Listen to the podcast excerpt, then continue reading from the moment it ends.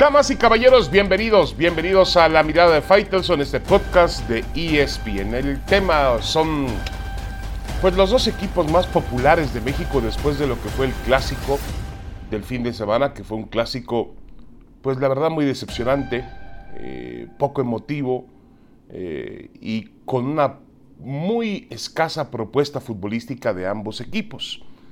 Les faltó tomar más riesgos, me parece que el Guadalajara quiso, no pudo, y el América ni quiso ni pudo. Pero ¿cuál es el momento de ambos equipos? Por ejemplo, en Chivas, Marcelo Michele Año eh, está ahí, sigue siendo el entrenador. Le preguntaban al dueño del equipo, a Mauri Vergara, el martes en Pachuca durante la investidura del Salón de la Fama del fútbol mexicano, si eh, estaba contento con el trabajo de Marcelo Michelaño y, y a Mauri contestó, mejor, más bien dijo que no iba a contestar esa pregunta. El viernes yo de la semana pasada, previo al clásico, pude platicar con Mauri y Mauri me aseguró que la decisión de remover a Marcelo Michele Año, así como la decisión de colocarlo en su momento, será responsabilidad de su director deportivo Ricardo Peláez. Em, con lo cual quiere decir que la decisión está en manos de Peláez. Eso pensamos. Yo no creo que a Mauri mm, me haya dicho alguna mentira al respecto.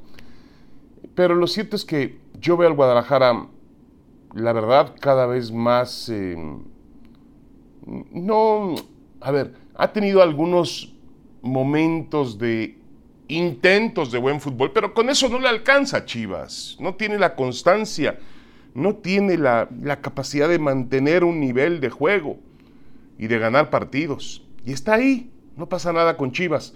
Ahora va a jugar otro clásico el fin de semana contra el Atlas, partido siempre muy caliente, sobre todo a nivel local, a nivel Guadalajara. Y bueno, ese partido puede eh, marcar un antes y un después en la carrera de Marcelo Michele Año. Em, yo creo que el Guadalajara no puede de ninguna manera conformarse con lo que tiene hasta ahora. Y, es, y hablando de conformismos, pues está el del América, que es maravilloso. Han nombrado a Fernando Ortiz como el entrenador interino eh, en lugar de Santiago Solari. Y el equipo no, no ha respondido así de primeras. Yo no entiendo cómo un equipo como el América no tiene un plan B inmediato, rápido, para poder actuar cuando eh, era, era evidente que la mm, era de Solari se estaba extinguiendo en Coapa y había que tener listo un plan B, pero en la América hay un desorden tal, no sabemos si Santiago Baños sigue eh, al frente de, las decisiones, si está metido el abogado Valcárcel, si, si, si mm, están esperando a que finalmente termine la temporada para mm, ir por Nicolás Larcamón, el técnico del Puebla. No lo sabemos. El América está en un, en un impasse, está en un, en un momento en el que parece un América, con todo respeto, en estado de coma. Ni para atrás ni para adelante. Ahí se mantiene el América, sin ni siquiera sufrir dolor, porque un equipo del tamaño del América tendría que mostrar que está sufriendo dolor por la posición que ocupa en la tabla hace un par de jornadas o una jornada era último, ahora ha salido un poco de la situación y tampoco es para desgarrarse las vestiduras porque el sistema de competencias del fútbol mexicano eh, te permite ese tipo de situaciones y luego apretar un poquito, ligar un par de victorias y estás metido en zona de clasificación. De lo que sí estoy seguro es que ni Chivas ni América pueden renunciar a competir por el título no se los permite su historia, no se los permite su estirpe, no se los permite sus aficionados. Y pareciera que Chivas de América están entregando el torneo cuando todavía no lo han perdido. Uno con la decisión de mantener a Marcelo Michele Año, a pesar de que no encuentra los resultados, ni el funcionamiento tampoco, y el otro con la decisión de colocar a Fernando Ortiz como su entrenador cuando éste no tiene de ninguna forma el currículum, los blasones para dirigir a un equipo de los tamaños de la América. Pero bueno, ahí están los dos. Eh, sí, la palabra es dura, pero en estado de coma. No pasa nada ni con América ni con Chivas. Una pausa y regresamos. Tenemos más en la mirada de Faitelson. No se vayan.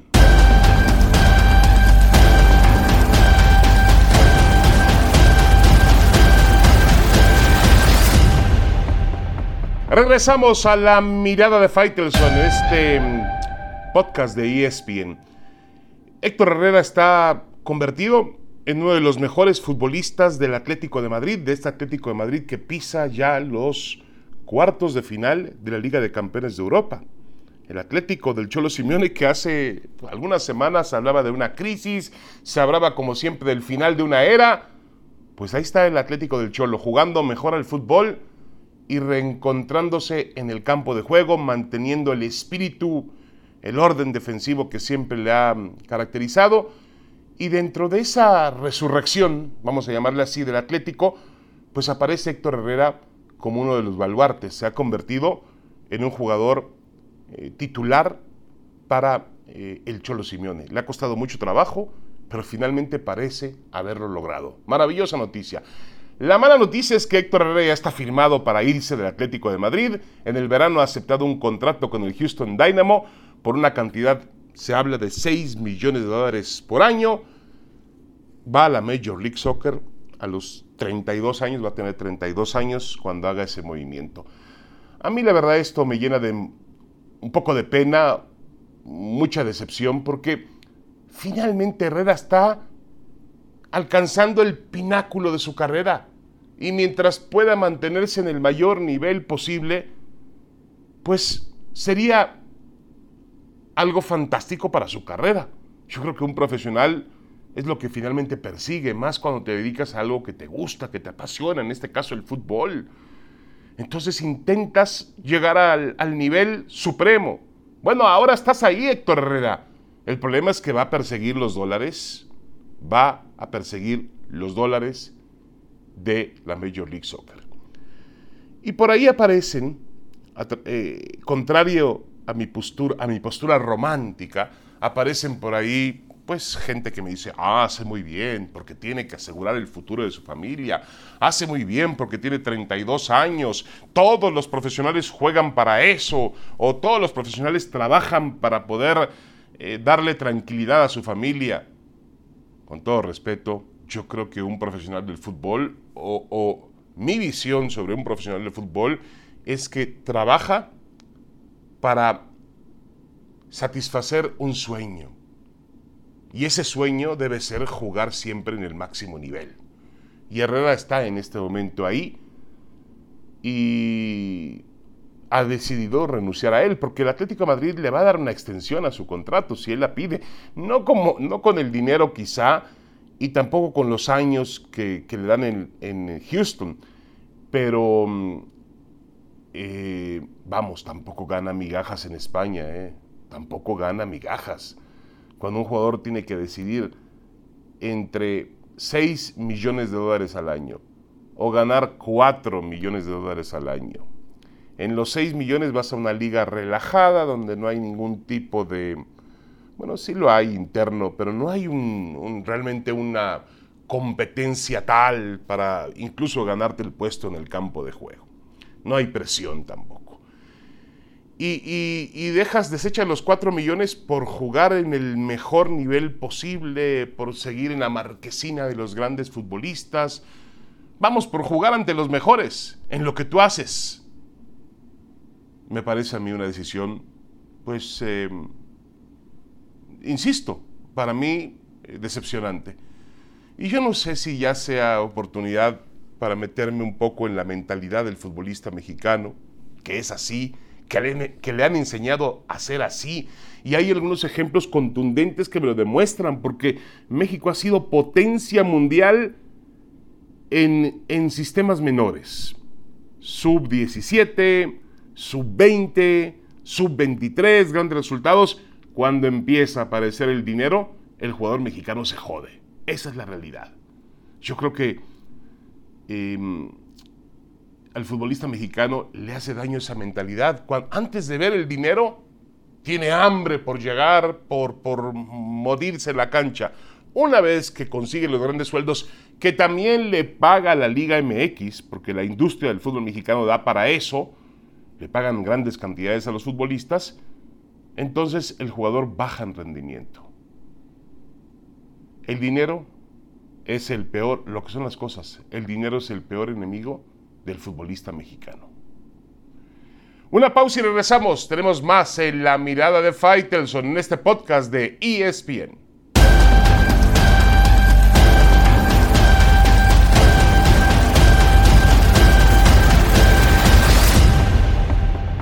Regresamos a la mirada de Faitelson, los equipos del fútbol mexicano, por lo menos em, Cruz Azul y el equipo de Pumas han logrado meterse a instancias de semifinales de la Liga de Campeones de la CONCACAF.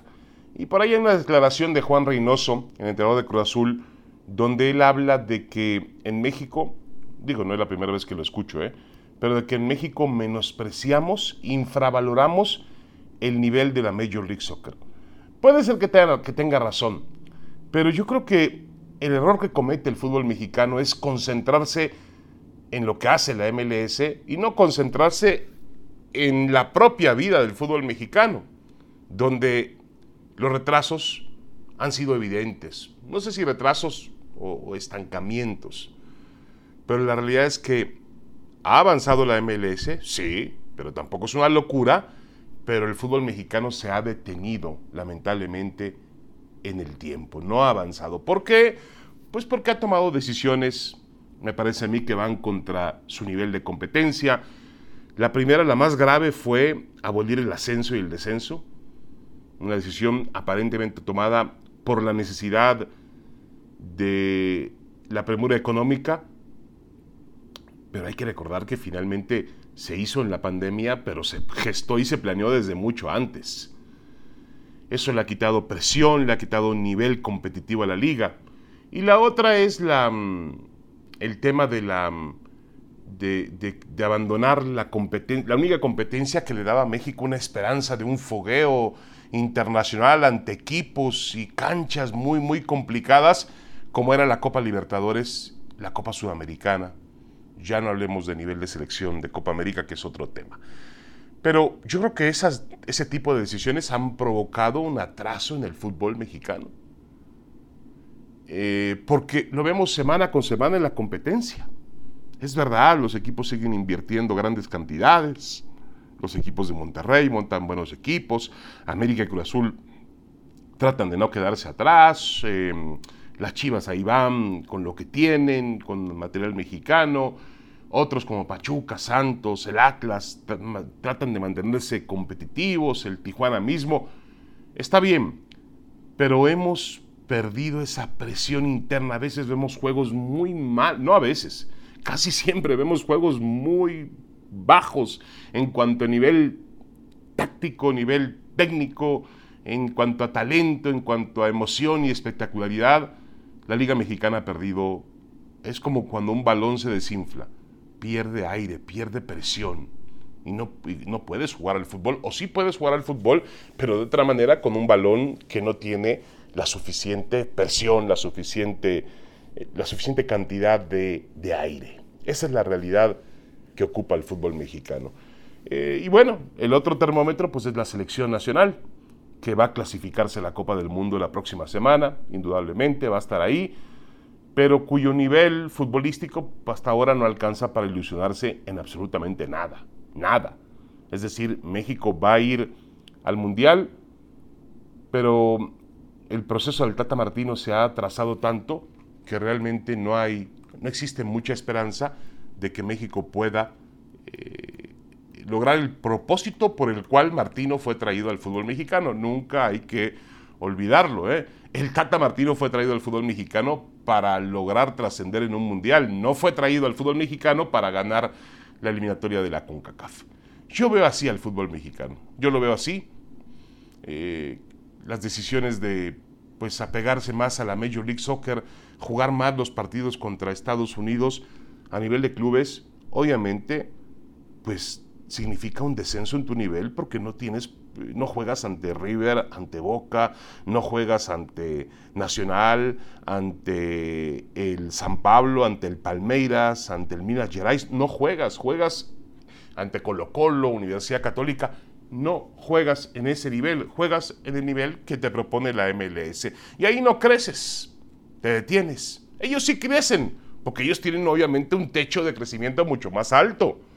La MLS tiene sus propios problemas, ¿no? Tiene sus, sus, este, su desbalanceo entre lo que ganan muchos, algunos futbolistas llamados jugadores franquicia y los que gana el resto, eh, el hecho de que no tienen pasión, no la tienen, es decir, no hay presión por jugar al la MLS, no pasa nada, si pierde el New England Revolution a media semana en, Pumas, pues no es lo mismo que si eh, el, Tom Brady deja ir una ventaja con los, con los, eh, con los Bucaneros de Tampa Bay o si LeBron James tiene una mala noche para los Lakers. No es lo mismo, perdóname. Es un fútbol sin pasión y sin presión. Y México no lo ha aprovechado. México tiene pasión y ha dejado de tener presión. México tiene pasión y ha dejado de tener presión. México se ha quitado esa presión que finalmente se traduce en un nivel, en, en una disminución dentro de su nivel competitivo. Así lo veo yo. Muchas gracias, soy David Faitelson. Los espero la próxima en la mirada de Faitelson en este podcast de ESPN. Hasta la próxima.